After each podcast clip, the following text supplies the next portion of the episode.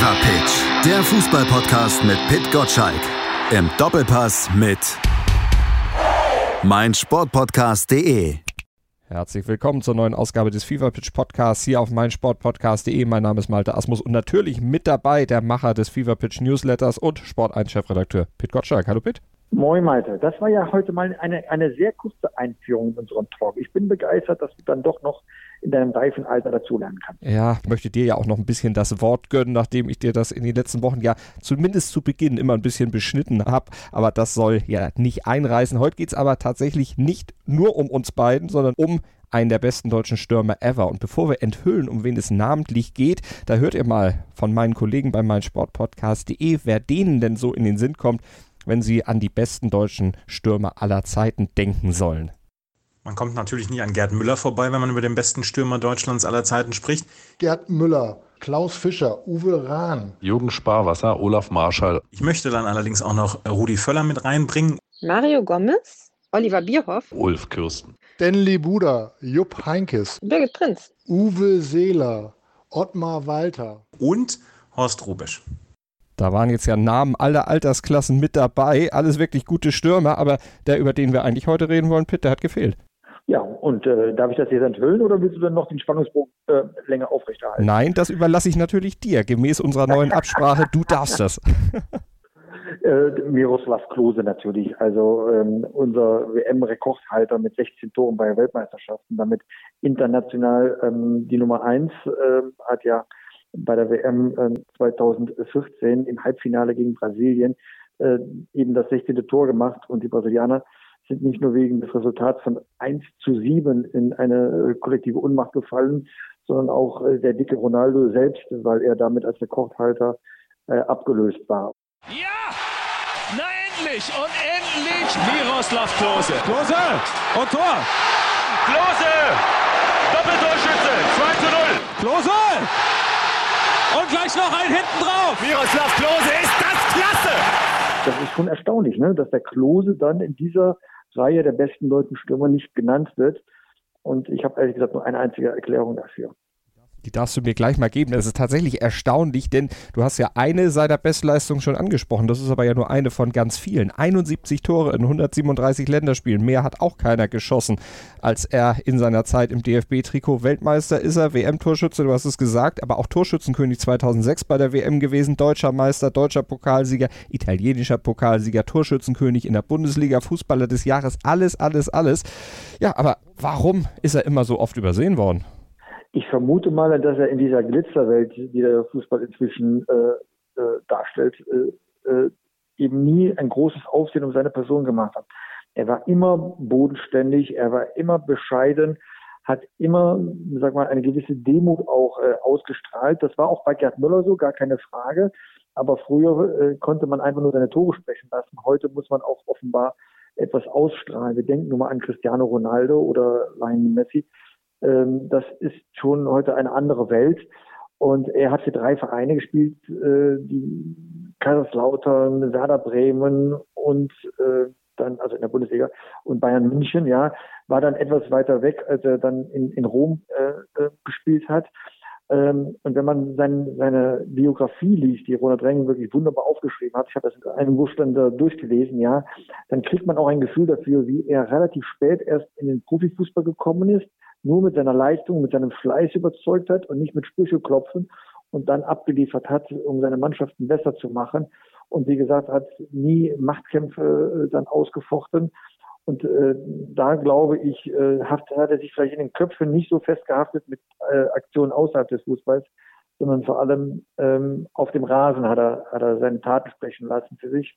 Und deswegen äh, finde ich super, dass wir heute in der Sendung einfach mal auch ihn würdigen weil er beginnt jetzt gerade seine zweite Karriere und ähm, ich denke, er wird da die Anerkennung bekommen, die er auch einfach verdient, sowohl als Fußballprofi, aber auch jetzt als angehender Bundesliga-Trainer. Das wollen wir ihm natürlich wünschen. Wir gucken später auch auf seine Zukunft als Trainer und hoffen natürlich, dass er, wie du eben gesagt hast, da nicht auch wieder übersehen wird, sondern dass er da dann auf dem Zettel aller ist, aller Kollegen, aller Journalisten, aller Fans, aber eben auch aller anderen Trainer. Und du hast schon gesagt, er ist ja spät berufen worden, weil er eben auch öfters übersehen wurde, eben auch in der Jugend. Ein Kreisauswahltrainer, der schickte Klose von einem Lehrgang damals nach nur einem Tag wieder nach Hause. Im SWR hat Klose diese Geschichte mal erzählt und auch das wiedergegeben, was der Trainer ihm damals geraten hat. Er hat gesehen, dass es halt für mich keinen Sinn macht, Fußballer. Und er hat unter anderem auch gesagt, ich soll einen gescheiten Beruf lernen und so. Und für mich ist da alles zusammengefallen, ja. die ganze Fußballwelt und so. Aber es war eigentlich eine Woche Lehrgang und nach dem ersten Training bin ich hinausgeschickt worden. So gut war ich. Das ist ja eine Fehleinschätzung, die sich mit der messen kann, die einst dieser eine Plattenchef in England getroffen hat, als er gesagt hat, nee, die Beatles, die brauche ich nicht, das wird nie was. Ja, also zur Ehrenrettung dieses Trainers muss man äh, äh vielleicht auch die äh, entsprechenden Passagen in, dem, in, dem, in der Biografie lesen. Ja, ähm, Klose war auch nicht von Anfang an so als Talent erkennbar, sondern zu seinen Fähigkeiten gehört es, dass er schneller lernt als andere und es schneller das, was er gelernt hat, umsetzen kann. Und ähm, das hat ihn ausgezeichnet und das beschreibt er in dieser Biografie bei Ronald Reng auch wirklich fantastisch. Ähm, dass das äh, äh, muss man, diese Begabung muss man halt dann auch, auch sehen. Und das hat der Jugendtrainer offenbar nicht getan, dass er einer ist, der eine eine steile Lernkurve äh, dann hat. Und so geht Klose eben auch als Trainer vor. Und das ist das, das Erstaunliche, äh, dass er genau weiß, dass er nach oben nur Schritt für Schritt kommt und nicht in einem Sprung. Ähm, und wenn man das einmal begriffen hat, dann erklärt sich vieles in der Karriere. Das ist aber wahrscheinlich auch dann ja biografisch angelegt, dass es eben bei Klose so ist, Schritt für Schritt zu denken. Er kam mit acht Jahren als Spätaussiedler mit seiner Familie nach Deutschland, musste sich da ja erst komplett zurechtfinden, musste auch erst schrittweise sich in ja, die Schule integrieren, musste erstmal überhaupt die Sprache lernen. So, äh, genau darum geht's, ja. Also ähm, die Sprache, die er spricht, ist halt dann Fußball und äh, trotzdem muss er ja kommunizieren und auch das geht dann nicht von heute auf morgen, ja. Und das, äh, das ist jetzt Küchenpsychologie, das äh, gebe ich ja äh, gerne zu. Äh, das prägt aber einen jungen Menschen, dass er sich die Dinge erarbeiten muss, um Anerkennung zu finden. Und so wird das aber auf dem Fußballplatz auch gewesen sein. Äh, da hat nicht jeder geklatscht, dass er dabei ist, sondern er hat schrittweise und dann kommt natürlich auch Glück dazu, wenn er in Kaiserslautern dann äh, einen Trainer ähm, hat, äh, der ihn dann fördert äh, und sag mal integriert und ihm die Chance gibt, ja, äh, dann, äh, dann kannst du natürlich dann auch die nächsten Schritte erst, erst tätigen, ja. Äh, aber beschränkt worden ist ihm nichts. Das will ich mal so als Resümee da verstehen lassen alles hart erarbeitet, sich eben aus kleinen, einfachen Verhältnissen auch fußballerisch dann nach oben entwickelt, hin zum Weltmeister aus der Bezirksliga, zum Weltmeister. Im Grunde ein ja wirklich stringenter und Schritt für Schritt Weg zum Erfolg. Wo rangiert er denn bei dir in deiner persönlichen Stürmerrangliste? Wir haben ja von meinen Kollegen schon ein bisschen was gehört hier bei meinsportpodcast.de, wo er eben übersehen wurde. Wenn du jetzt ganz spontan Stürmer hättest nennen müssen, Wäre Klose da dabei gewesen? Du kannst jetzt eigentlich nichts anderes sagen als ja, natürlich. Ähm, bei den Top 3 wäre er, bei den deutschen Stürmern Top 3 wäre definitiv dabei gewesen. Ich, ich stand ja tatsächlich vor dieser Frage, weil ich Jurymitglied bin der, der Hall of Fame im Deutschen Fußballmuseum in Dortmund. Und wir haben ja genau über diese Frage diskutiert, wer ist, wer gehört zum, zum ersten Sturm äh, der, der Hall of Fame. Klose stand nicht zur Wahl, weil er seine Karriere noch nicht fünf Jahre beendet hatte. Das war eine Grundvoraussetzung. Aber äh, natürlich hatten wir den im Hinterkopf, dass diese Ehre so schnell wie möglich auf ihn zukommt. Aber bis dahin haben wir tatsächlich über andere Stürmer nachgedacht und da fallen uns äh, mal spontan dann immer drei ein, die in der ersten Sturmreihe der Hall of Fame waren. Natürlich Gerd Müller, natürlich Uwe Seeler und natürlich äh, Helmut Rahn. So, das, das waren erstmal die Top drei. Wenn ich mich von dieser Bedingung löse mit diesen fünf Jahren, dann äh, ähm, wäre wahrscheinlich eher Klose als Uwe Seeler. Und zwar nicht, weil ich Uwe Seeler nicht schätzen würde, aber Klose hat halt mehr gewonnen als Uwe Seeler. Gleichzeitig ist er aber auch so bodenständig wie Uwe Seeler, was auch ein wichtiges Attribut ist, um in die Hall of Fame aufgenommen zu werden.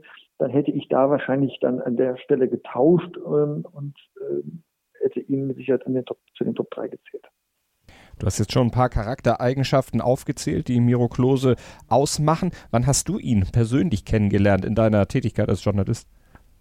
Also so richtig zu tun mit ihm gehabt habe ich dann äh, bei Bayern München, aber jetzt auch nicht wirklich ähm, innig. Das kann ich nicht sagen. Ich war zu dem Zeitpunkt ja schon Chefredakteur. Äh, und musste eher dann äh, Impulse geben, wie ich eine Geschichte aufziehe. Und da habe ich natürlich auch mit dem Management von Miro Klose viel zu tun gehabt, ja. Äh, so richtig nahe rangekommen bin ich an ihm nicht, das waren andere Spieler eher, ja. Aber natürlich kriege ich genug mit, um mir eine Einschätzung zu geben, dass das ein guter, guter Charakter ist, was der Klase da Du hattest äh, Ronald Reng schon angesprochen, den Journalistenkollegen, der eben die Biografie über Miro Klose geschrieben hat vor einigen Jahren. Miro, das Buch. Und Ronald Reng hat bei den Kollegen von Buten und Binnen bei Radio Bremen mal zu Klose Folgendes gesagt, vor allem auch zu dem Gefühl, kann man Klose eigentlich richtig kennen? Er war ja immer sehr still, wortkarg, sympathisch, durchaus auch mal schlagfertig, aber immer wortkarg ich kenne den gar nicht. Dieses Gefühl hatte ich. Er hatte ihn erst kennengelernt, als er tatsächlich mit ihm dann auch intensiv an dem Buch gearbeitet hat. Ist das eine Einschätzung, die du aus dem Kollegenkreis, wo du selber auch sagst, du bist nicht so eng an ihn rangekommen, aber vielleicht von Kollegen ge auch gehört hast, die viel mit ihm zu tun haben, dass sie von ihm ja so ein bisschen auch auf Distanz gehalten werden, weil er eben sehr zurückhaltend ist? Äh, ehrlich gesagt, ja. Äh, aber das ist ja vielleicht der Grund, warum äh, Miro Klose jetzt nicht jedem so einfällt, wenn man an die besten Stürmer denkt er war keiner, der jetzt gekungelt hat oder eine enge Bindung aufgebaut hat. Das waren andere Spieler, sagen wir, ihm etwas, äh, etwas voraus.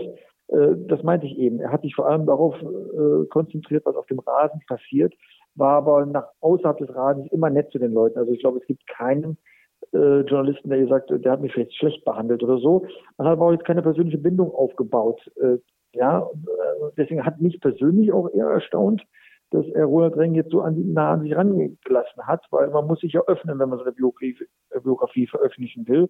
Aber das ist ja das, was er wollte. Er wollte seine Geschichte jetzt einmal erzählen und damit ist auch gut. Und dann erzählt man natürlich über das Buch auch richtig, ja.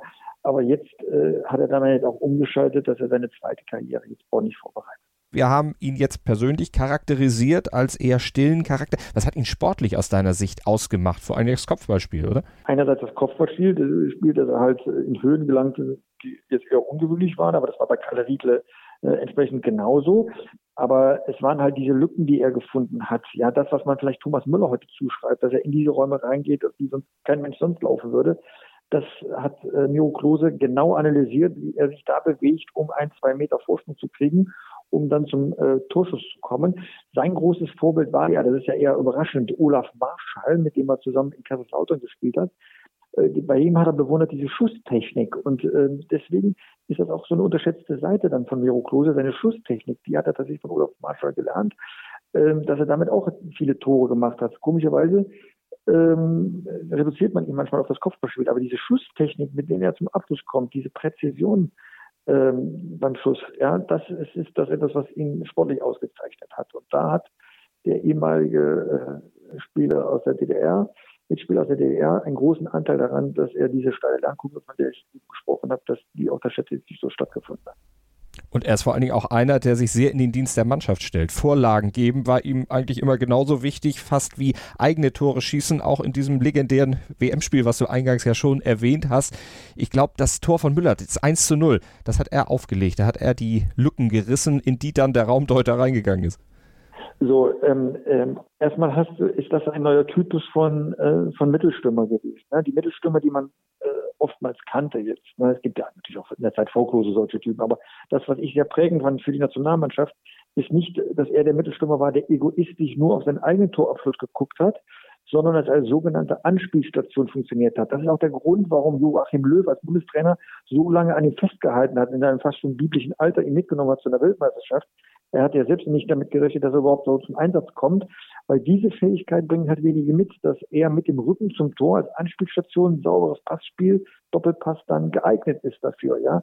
Und das ist dann neben der Präzision beim Torschuss als Anspielstation zu taugen. Etwas, das hat zum Beispiel 2016 bei der Europameisterschaft gefehlt, als eben äh, Klose seine Karriere in der Nationalmannschaft beendet hatte. Er hatte ähm, dann ähm, Joachim Löw äh, Götze äh, probiert, äh, Müller probiert, ich glaube Gomez auch. Und das sind halt dann doch ganz andere Spielertypen. Götze konnte das äh, wiederum beim Torschuss nicht so rüberbringen, was Klose hatte. Und dieser Spielertypus fehlt uns seitdem, ehrlich gesagt. Also jemand, der präzise ist beim Abschluss und gleichzeitig auch zum Anspiel neue Räume schaffen kann, also äh, für die Thomas Müller dieser Welt. Äh, das ist eine Fähigkeit, die er auf den Rasen gebracht hat.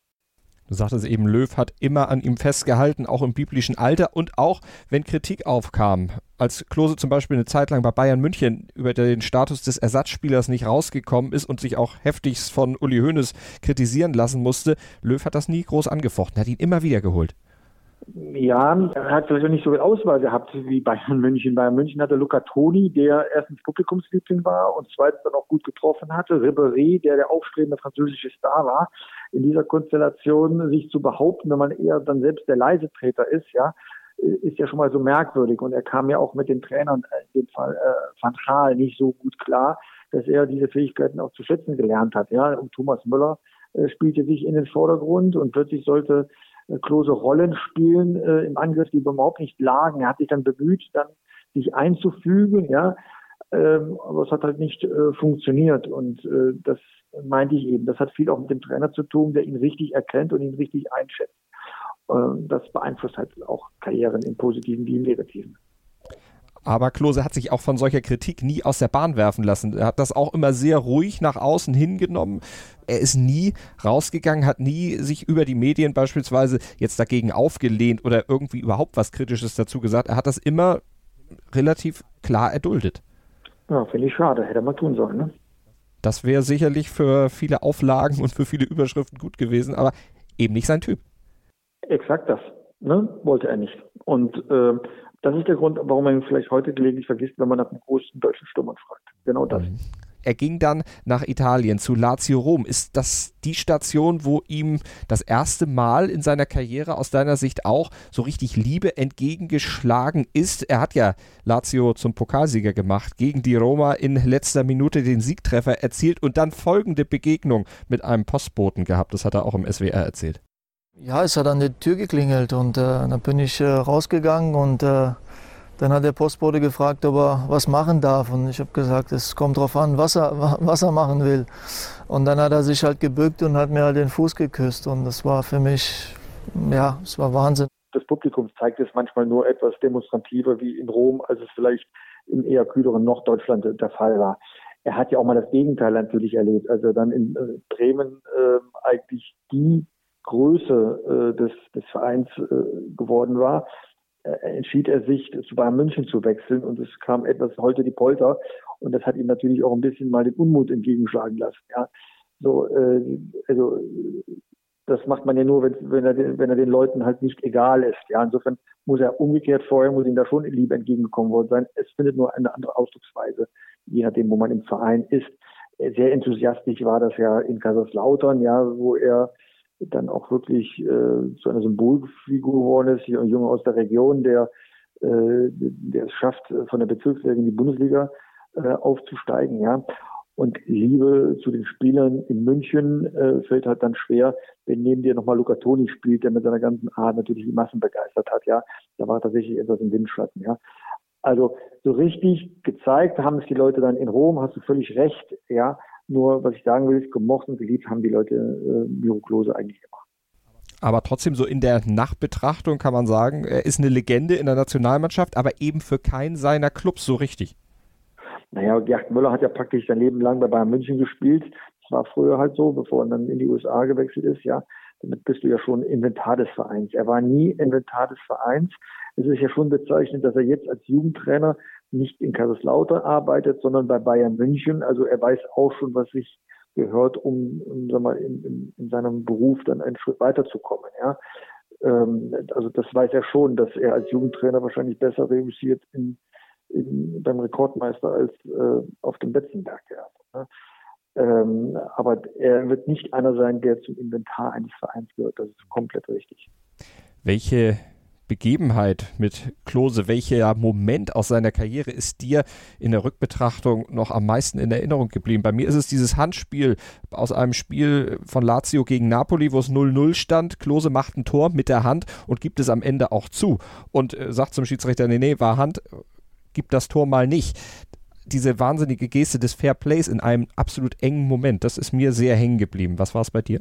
Das spricht für ihn, ne? aber bei ihm natürlich, also was ich immer denke, ist sein Salto. Ne? Dafür ist er berühmt geworden. 2002 seine erste Weltmeisterschaft, ja.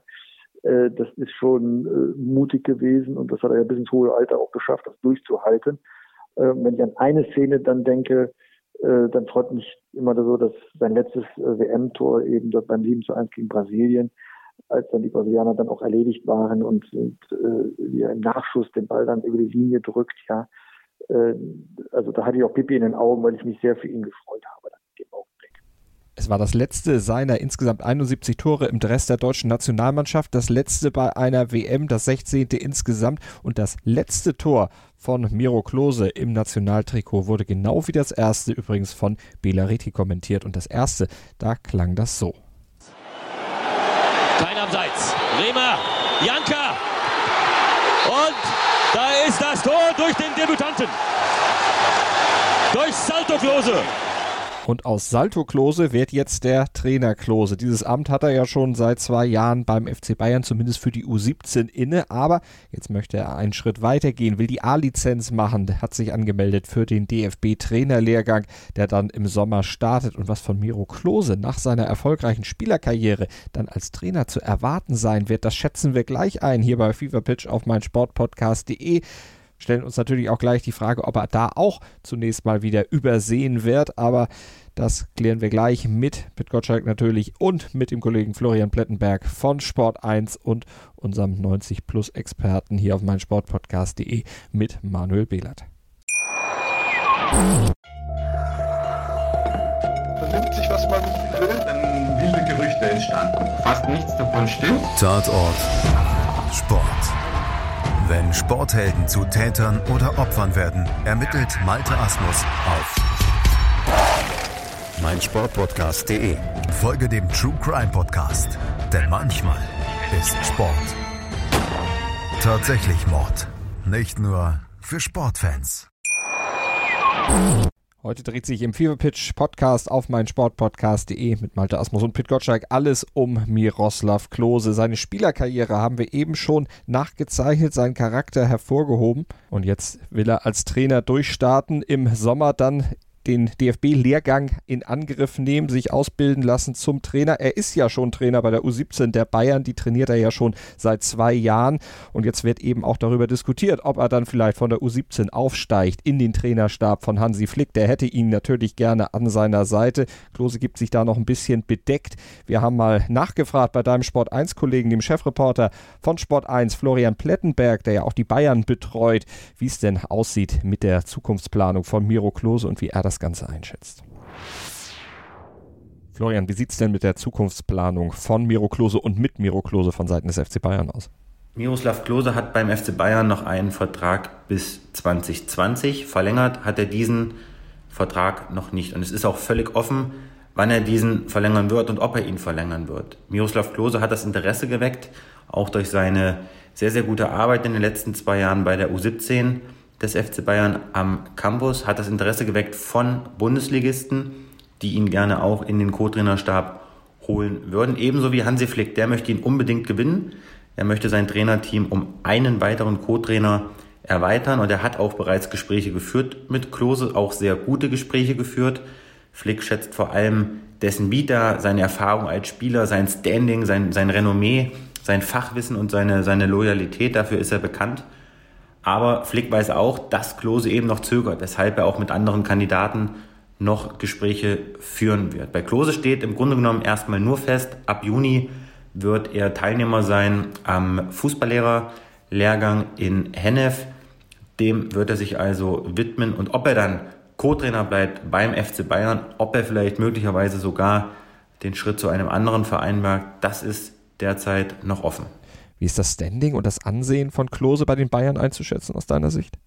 Miroslav Klose ist natürlich der prominenteste Name am Bayern Campus. Klar, es gibt Martin de Michelis, der sehr erfolgreich mit Danny Schwarz die U19 trainiert, aber Klose, das ist eben der Weltmeister von 2014, der DFB-Rekordspieler, der Ex-Bayern-Profi, der so viele Titel gesammelt hat, so viele Tore geschossen hat, dass das natürlich auch bei Spielern Eindruck schindet. Er selbst soll als Trainer jemand sein, der sehr viel Wert legt auf Ordnung, auf Disziplin. Das hat er ja auch schon mehrfach in Interviews zum Ausdruck gebracht, der eben den Spielern vermittelt, es bedeutet mehr als nur talentiert zu sein. Man braucht eben, um es nach ganz oben zu schaffen, auch Attribute wie eine starke Mentalität, wie Durchsetzungsvermögen, also eine feine Technik alleine, die reicht nicht.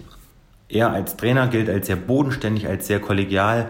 Äh, man mag ihn, man, man umgibt sich gerne mit Klose am Campus. Man sieht ihn auch sehr, sehr oft. Äh, er beobachtet auch oft die Spiele der U23, der U19, sofern es sein eigener Zeitkalender zulässt.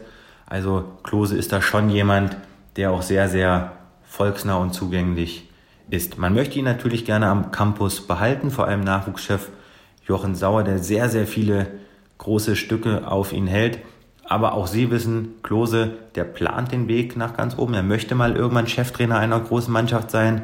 Und um dorthin zu kommen, dort wählt er ganz bewusst die Schritte, die er eingeplant hat. Deswegen war es ihm auch so wichtig, jetzt noch ein zweites Jahr in der U17 zu trainieren. Und jetzt die entscheidende Frage, wie wird sich Klose in der Frage Co-Trainer von Flick oder nicht Co-Trainer von Flick denn aus deiner Sicht entscheiden? Ich persönlich glaube, dass Miroslav Klose das Co-Trainerangebot von Hansi Flick annehmen wird. Es ist eine große Chance, sich ähm, selber weiterzuentwickeln auf allerhöchstem Niveau. Und es würde auch dazu passen, dass er eben diesen Fußballlehrerlehrgang jetzt im Juni anfängt. Klose kennt die Bayern, die Bayern kennen Klose, es sind gewisse Automatismen vorhanden. Und wenn du eben Cheftrainer sein solltest, bei der U17 oder möglicherweise in einem anderen Verein, dann muss man eben schon sehr, sehr viele Entscheidungen vor Ort treffen, was natürlich dazu führt, dass du in gewisser Maßen auch von deinem Fußballlehrerlehrgang abgelenkt bist. Die Einschätzung von Florian Plettenberg von Sport 1 zur Zukunft von Miro Klose bei den Bayern oder vielleicht auch woanders. Wie sehen denn das die Bayern-Fans? Miro Klose als Co-Trainer von Hansi Flick. Wäre das was? Wir haben unseren Kollegen Manuel Behlert von 90 Plus gefragt. Der ist bekennender Bayern-Sympathisant und hier ja auch auf meinsportpodcast.de in diversen Podcasts schon in Erscheinung getreten. Manu, wie würdest du denn aus Fansicht ein Engagement von Klose bei den Profis der Bayern sehen? Das würde ich definitiv begrüßen. Hat beim FC Bayern jetzt in der Jugendabteilung wirklich einen sehr guten Schnitt hingelegt, einen Punkteschnitt. Ähm, scheint auch sehr angesehen zu sein innerhalb der Jugend oder innerhalb des ganzen Vereins. Ich denke, dass es äh, für ihn sehr gut wäre und für Bayern sehr gut wäre, wenn die Zusammenarbeit weitergeht und der im Trainerteam ähm, der ersten Mannschaft eine Rolle spielt, weil er sich dann eben weiterentwickeln kann und eben bei einem großen Verein ähm, sieht, wie die Abläufe sind, wie das Ganze funktioniert und da sehr viel mitnehmen kann. Also ich würde auf jeden Fall ein weiteres Engagement begrüßen, zumindest mal mit einem Vertrag bis 2022 oder 2023 solange wie Flick eben, der ihn ja auch offensichtlich haben möchte, ähm, unter Vertrag steht. Wo liege aus deiner Sicht der Benefit für Klose, das Co-Traineramt bei Bayern zu übernehmen? Ähm, ist ein sehr sachlicher Mensch, ist jemand, der, glaube ich, schon in seiner Karriere viel hinterfragt hat und sich häufig auch mit dem Drumherum befasst hat. Äh, da könnte er natürlich parallel zur, zur Ausbildung ähm, Dinge ausprobieren, Dinge lernen und das alles ähm, sehr gut anwenden. Das wäre natürlich sehr gut für Klose, den Weg, den er jetzt geht, weiterzugehen, sprich Jugendtrainer, Co-Trainer-Team und dann irgendwann, ähm, wenn er bereit ist, den Cheftrainerposten irgendwo anzunehmen, das auch zu machen. Also typisch Klose, die Karriereentwicklung wie schon als Spieler ganz allmählich und aufeinander aufbauend zu gestalten. Glaubst du denn, dass aus Klose mal ein sehr guter Trainer auf Profilevel werden kann? Ja, also zum jetzigen Zeitpunkt natürlich nicht leicht vorherzusehen, ob Miroslav Klose wirklich mal ein erfolgreicher, guter Trainer wird. Aber ich denke auf jeden Fall, dass er das Potenzial dazu hat. Ähm, bei Trainern ist es natürlich immer die Sache, Du musst zur richtigen Zeit am richtigen Ort sein. Der Job, der dir angeboten wird, muss zu dir passen. Und dann musst du auch die gewisse Zeit bekommen. Ähm, aber insgesamt denke ich schon, dass Klose da ähm, ein sehr guter Kandidat wäre für die Zukunft. Manuel Behlert von 90 Plus bei uns im Gespräch mit der Einschätzung. Der wird sich sehr freuen, wenn Miro Klose zu den Bayern käme. Pitt, was sagst du denn? Bei Manu klang es eben durch. Das ist eine Win-Win-Situation für Bayern und auch für Klose, wenn er den Job annähme, wenn es denn tatsächlich machen sollte. Also bezeichnend ist ja, dass äh, er schon vor einem Jahr äh, die Chance hatte, ähm, von der U17 in die U19 aufzusteigen als verantwortlicher Jugendtrainer. Das heißt von der B-Jugend in die A-Jugend. Wir meinen ja, das sei kein großer Schritt, ob man nun B-Jugendlich oder A-Jugendliche trainiert. Ne, da täuscht man sich. Für Miro Klose war das ein Schritt zu früh. Er sagte, er möchte diesen Beruf tatsächlich sehr, hm, wie soll ich sagen, sehr profund lernen. Und er sagte, ich bleibe bitte in der B-Jugend. Das sind Spieler, die möchte ich entwickeln und möchte selbst daran lernen, wie sich diese Entwicklung dann auch zeigt, wenn ich mit denen arbeite. und hat alle Hebel in Bewegung gesetzt bei Bayern München, dass er eben nicht befördert wird. Das muss man sich mal vorstellen, dass er nicht befördert wird. Und in einer ähnlichen Situation ist er jetzt auch. Er will jetzt in einem Fußballlehrgang diesen Beruf ähm, von der Pike auf auch theoretisch äh, lernen, nachdem er die Praxis natürlich über Jahre sich aneignen äh, konnte. Und ähm, da wird er sich genau überlegen, ob er dann als Co-Trainer bei Bayern München oder bei einem anderen Bundesliga-Club dann einschert, weil auch da wird er sich dann einen namhaften Lehrer suchen, von dem er dann einiges äh, abgucken kann. Er war ja schon jetzt bei der Weltmeisterschaft bei Joachim Löw dabei als ein Spezialtrainer für die Stürmer, ja. Äh, das war halt eine, äh, ein relativ kurzer Ausflug, weil wir ja nach drei Vorrundenspielen schon wieder nach Hause fahren durften, ja. Mhm. Aber ich schätze mal, dass er sich das jetzt genau angucken wird, äh, wo er am meisten auch profitieren kann in einem sagen wir, Learning by Doing neben dem theoretischen Rüstzeug, das er in der Fußballschule bekommen wird. Er hat es oder er plant es bewusst, genauso wie seine Profikarriere Schritt für Schritt. Du hast es eben gesagt. Was sind denn vor allem die Eigenschaften, die du jetzt rausstellen würdest, die ihn als Trainer dann auch möglicherweise sehr erfolgreich machen? Dieses, was du vorhin schon angesprochen hattest, dieses von außen erstmal die ganze Sache analysieren, genau beobachten und dann in der Regel die richtigen Schlüsse ziehen? Also ich kann das ja nicht seriös beobachten, weil ich ihn als Trainer jetzt noch nicht genau beobachten konnte. Ne? Aber äh, so wie ich seine Karriere verfolgt habe, weiß ich, dass er die Dinge, die auf dem Platz laufen, genauer als viele andere analysieren kann, dass er genauer Anleitung geben kann, wie man diese Dinge, die schlecht laufen, äh, korrigiert und Dinge, die gut laufen, noch verbessern kann. So, ob er die kommunikativen Mittel hat, das dann auch jungen Leuten dann beizubringen, dass sie es annehmen und umsetzen, das kann ich noch nicht beurteilen, ja. Aber äh, Lothar Matthäus hat mir das mal äh, gesagt, wenn man die besten Trainer als Spieler erlebt hat, und das hat auch Miro Klose, dann äh, lernt man automatisch im Umgang mit den Spielern so viel an Praxis, dass man äh, schon allein inhaltlich so viel weiterzugeben hat, dass jeder Spieler das aufsaugt, was man als Trainer dann selbst äh, mitzuteilen hat. Ja. Äh, ob er dann auch die richtigen Vokabeln zur Verfügung hat, um das, äh, sag mal, auch interessant zu gestalten, das wird man sehen.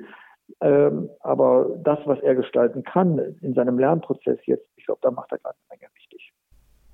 Er hat ja einiges an guten Trainern dann auch in seiner äh, Karriere genossen. Fing an mit ganz kurz Otto Rehagel, ging dann unter anderem weiter. Felix Magath war da drunter. Es war natürlich auch Thomas Schaaf dabei bei Werder Bremen, Ottmar Hitzfeld, Louis van Raal schon angesprochen was kann er oder welche Top-Eigenschaften würdest du sagen, von diesen Trainertypen hätte er sich auf jeden Fall abgucken sollen? Ja, oder hat er sich mit Sicherheit auch abgeguckt. Wo würdest du sagen, das ist auf jeden Fall ganz, ganz wichtig? Er müsste auf jeden Fall ein bisschen diplomatischer sein als Louis van Gaal und das ist er ja. Genau. Ich glaube, dass da schon äh, Ottmar Hitzfeld sehr prägend war, ähm, weil Ottmar Hitzfeld äh, ähnlich wie er sehr respektvoll mit anderen Menschen umgeht, dass er sehr analytisch ist, äh, vielleicht im Kopf ein bisschen taktischer mit den Spielern umgeht, als das Miro machen würde. Aber ich glaube, das ist schon eine, immer dieser Umgang mit den Spielern, respektvoll da alles aus, rauszuholen, auch wenn man jemanden nicht spielen lässt, ihn motiviert zu halten. Ich glaube, dass äh, Klose da eine Menge mitbekommt.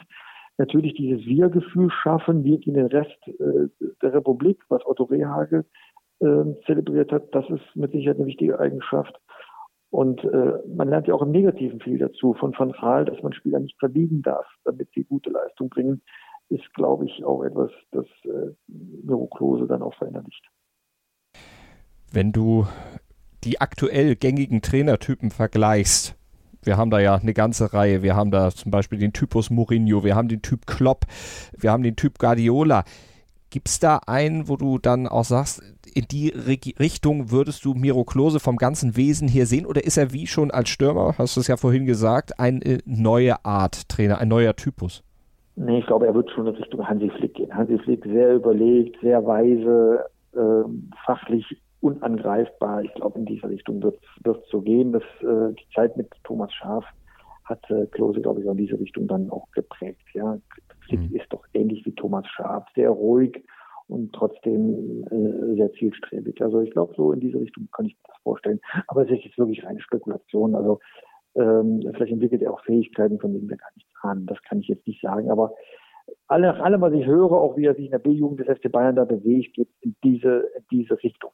Also mal gucken, wie dann die Karriere von Miro Klose vielleicht an der Seite von Hansi Flick dann auch weitergeht. Wäre auf jeden Fall, genau wie der Kollege Plettenberg schon gesagt hat, von dir auch die Empfehlung, dann bei den Bayern zu bleiben und dann mal zu gucken, wie weit er dann als Trainer auf der Karriereleiter noch nach oben klettern kann. Wir sind gespannt. Als Stürmer hat er den Gegnern ja einige Eier ins Nest gelegt. Mal gucken, ob er das dann als Trainer auch so weitergeben kann. Eier ins Nest legen, das führt uns zum Ende dieser Sendung. Es geht nämlich auf Ostern zu, Pitt, und ich wünsche dir und unseren Hörern natürlich frohe Ostern, eine schöne Zeit und vor allen Dingen an alle. Bleibt gesund. Genau, eine Corona-freie Ostertage in erster Linie. Ne? So sieht's aus, Pitt. Vielen Dank. Bis dann. Ciao, ciao, Malte. Und wenn ihr uns beim Fever Pitch Podcast noch was Gutes tun wollt zu Ostern oder auch darüber hinaus generell, dann gebt uns doch eine kleine Rezension bei iTunes, lasst uns eine kleine Wertung unserer Sendung da, gebt uns positives Feedback und ein paar Sterne. Da würden wir uns sehr drüber freuen. Wie gesagt, nicht nur zu Ostern. Danke fürs Zuhören. Bis nächste Woche. In rund 40 Folgen habt ihr mich jetzt schon sagen hören, I want to tell you about the Beatles. Ich habe euch die Geschichten zu ihren Alben und ihren Songs erzählt, euch ihre wichtigsten Wegbegleiter und Vertraute vorgestellt und natürlich die Orte, die für die Bandgeschichte eine wichtige Rolle spielten. Habt ihr die drei bisherigen Staffeln schon durchgehört? Nein? Na, worauf wartet ihr dann noch? Rein in den Podcatcher eurer Wahl und einfach mal losgehört. Und folgt gerne auch unserem Instagram-Kanal iwtty-Beatles Podcast.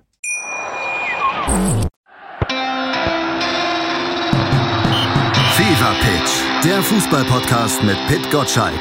Im Doppelpass mit meinsportpodcast.de.